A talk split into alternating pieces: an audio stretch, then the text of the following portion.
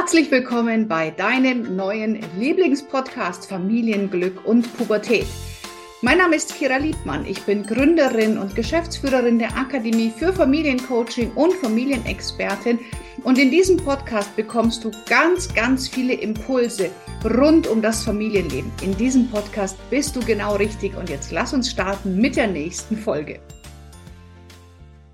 In der heutigen Podcast-Folge geht es wieder um eine Lesernachricht, also eine Nachricht, die mich über Instagram erreicht hat, die ich hier gerne ähm, einmal aufgreifen möchte. Liebe Kira, vor circa einer Woche bin ich auf deinen Podcast gestoßen und höre seitdem täglich eine oder mehrere Folgen. Meine Kinder sind 14 und 12 Jahre alt und ein Thema beschäftigt mich besonders. Gibt es eine Folge, in der du das Thema Konflikt und Kritikfähigkeit behandelst? Bei der Suche konnte ich nichts finden. Und ein wenig genauer zu beschreiben, um was es mir geht, versuche ich mich trotzdem kurz zu fassen. Ich beschäftige mich mit seit circa sechs Jahren mit dem Thema Persönlichkeitsentwicklung, menschliche Psyche und so weiter. Als mein großes Kind klein war, habe ich schon schnell angefangen, die Bücher von Jesper Juhl zu lesen. Liebevolle, wertschätzende und respektvolle Kommunikation, in Klammern gewaltfrei auf Augenhöhe, ist mir sehr wichtig. In unserem Zuhause kennen die Kinder fast nur das. Natürlich passiert es mir auch mal, dass ich in alte Muster rutsche. Ich bemerke das relativ schnell und sage ihnen dann das bzw. entschuldige mich.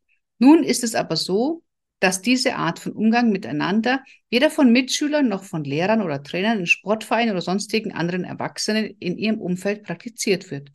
Und wenn dann nur von wenigen. Meine Kinder reagieren äußerst sensibel und sind oft sehr gekränkt auf Kritik und schroffe Konfrontation von außen. Irgendwie hatte ich gehofft, sie durch mein Verhalten so zu stärken, dass sie damit gut umgehen können.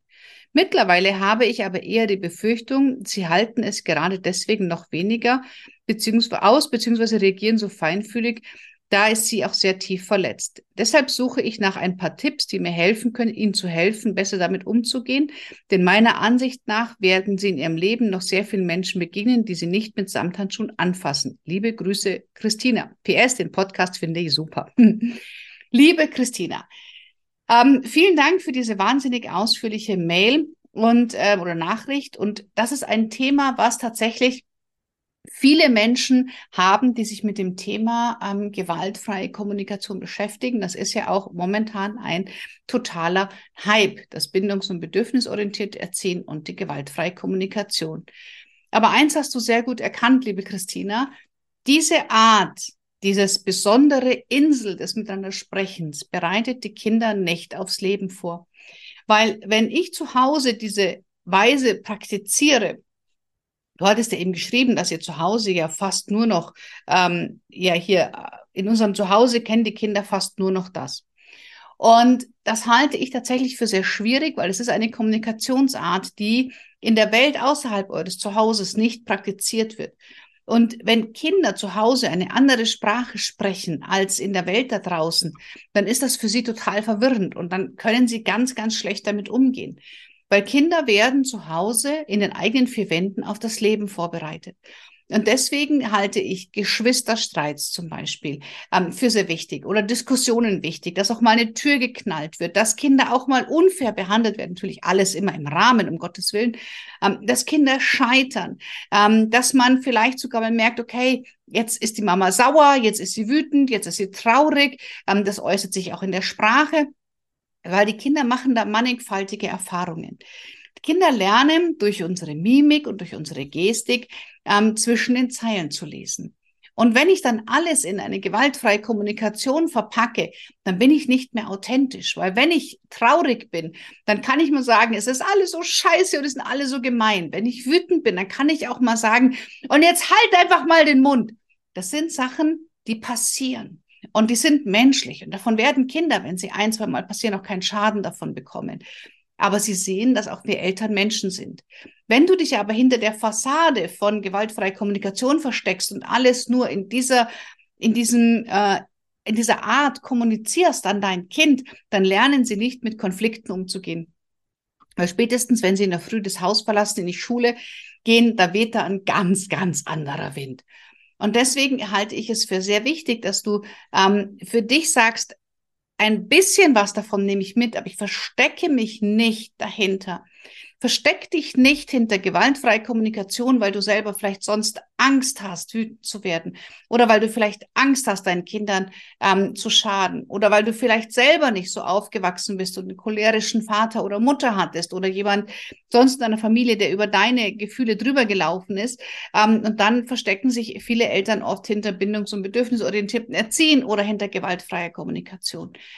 Das sind aber nur Hilfsmittel. Das sollte niemals die Sprache sein, die du dauerhaft zu Hause sprichst in meiner Welt, sondern es sind nur ähm, Stilmittel, die uns helfen, achtsamer zu kommunizieren.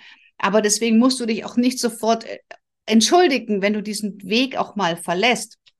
Weil du hattest eben auch gesagt, dass du ähm, dich da, wenn du in alte Muster fällst, dass du dich dann entschuldigst. Jetzt weiß ich natürlich nicht, was sind deine alten Muster? Hast du früher sehr, sehr viel geschrien?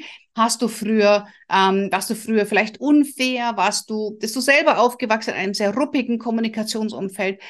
Und dann zu sagen, und jetzt gehe ich ins andere Extrem und ähm, mach das gar nicht mehr. Damit bist du genauso wenig authentisch, weil das ja aufgesetzt ist. Also ein wenn man wirklich diese gewaltfreie Kommunikation sich auch mal anguckt, da gibt es ja viele Trainer oder, oder Coaches im Internet, die da ganz viele Tipps geben, das wirkt nicht echt. Alles, was ich da geschrieben lese, und ich bin wirklich ein Freund von ganz, ganz viel Vielfalt. Aber wenn ich Posts sehe, ähm, wo ich das Kind, wenn es wütend ist, zum Kind mich hinknie und sagen soll, ah, du hast gerade den Wunsch nach Verbindung, richtig? Entschuldigung, da kotze ich im Strahl. Also es tut mir leid, wenn ich das so sage. Aber kein Mensch redet so. Und wenn ein Kind wütend ist und äh, dann kann ich noch sagen, ey, okay, jetzt bist wütend, komm, wen hassen wir gerade? Aber doch nicht, ja, kann das sein, dass du gerade das Bedürfnis nach Verbindung hast. Das, die Amygdala feuert, das Kind ist vielleicht noch jung, das kann es noch gar nicht wirklich sagen. Der Teenager ist in der Pubertät. Wenn ich zu meiner Tochter sagen würde, wenn sie gerade zickig ist, Schatz, kann es sein, dass du das Bedürfnis nach Verbindung hast? Dann schaut die mich an und entweder lacht mich aus oder rennt aus dem, aus dem Zimmer. Also deswegen bitte immer gucken, dass es ein gesundes Maß an gewaltfreier Kommunikation ist. Dass es ein gesundes Maß an ähm, Techniken sind, die wir in der Gesprächsführung benutzen, weil im Endeffekt ist es auch doch nur eine Technik, um das, was man sagen möchte, so an den Mann zu bringen, dass es auch gehört wird. Na, und daher, liebe Christina, versteck dich bitte nicht hinter gestellten Ausdrücken. Kinder dürfen Eltern haben, die mal wütend sind, die auch mal unfair sind, die vielleicht sich auch mal streiten, die mal sagen, ich brauche jetzt mal meine Ruhe, die mal frustriert sind, die genauso aber auch glücklich sind, die lachen. Einfach das Leben. Und da darf man auch mal Formulierungen benutzen, die vielleicht nicht in jedem pädagogischen Ratgeber stehen. Ja, meine Güte.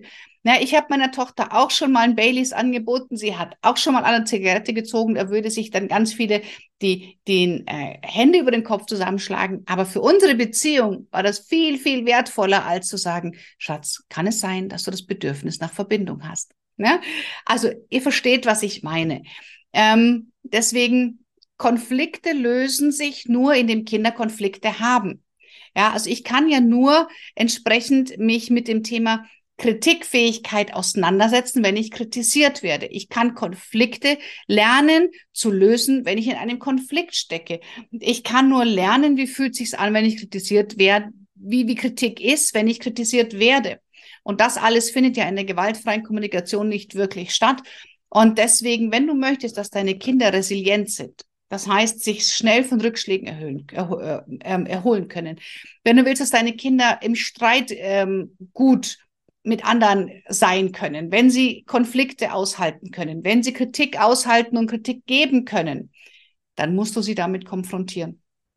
Und das ist dein Job als Mutter, das zu Hause zu tun. Überlass das nicht den Mitschülern, den Trainern oder den Lehrern, weil die machen es auf eine Art und Weise, die den Kindern wirklich vielleicht, ähm, ja, erstmal sehr, sehr fremd ist, wenn sie diese Art des, des Sprechens nicht kennen.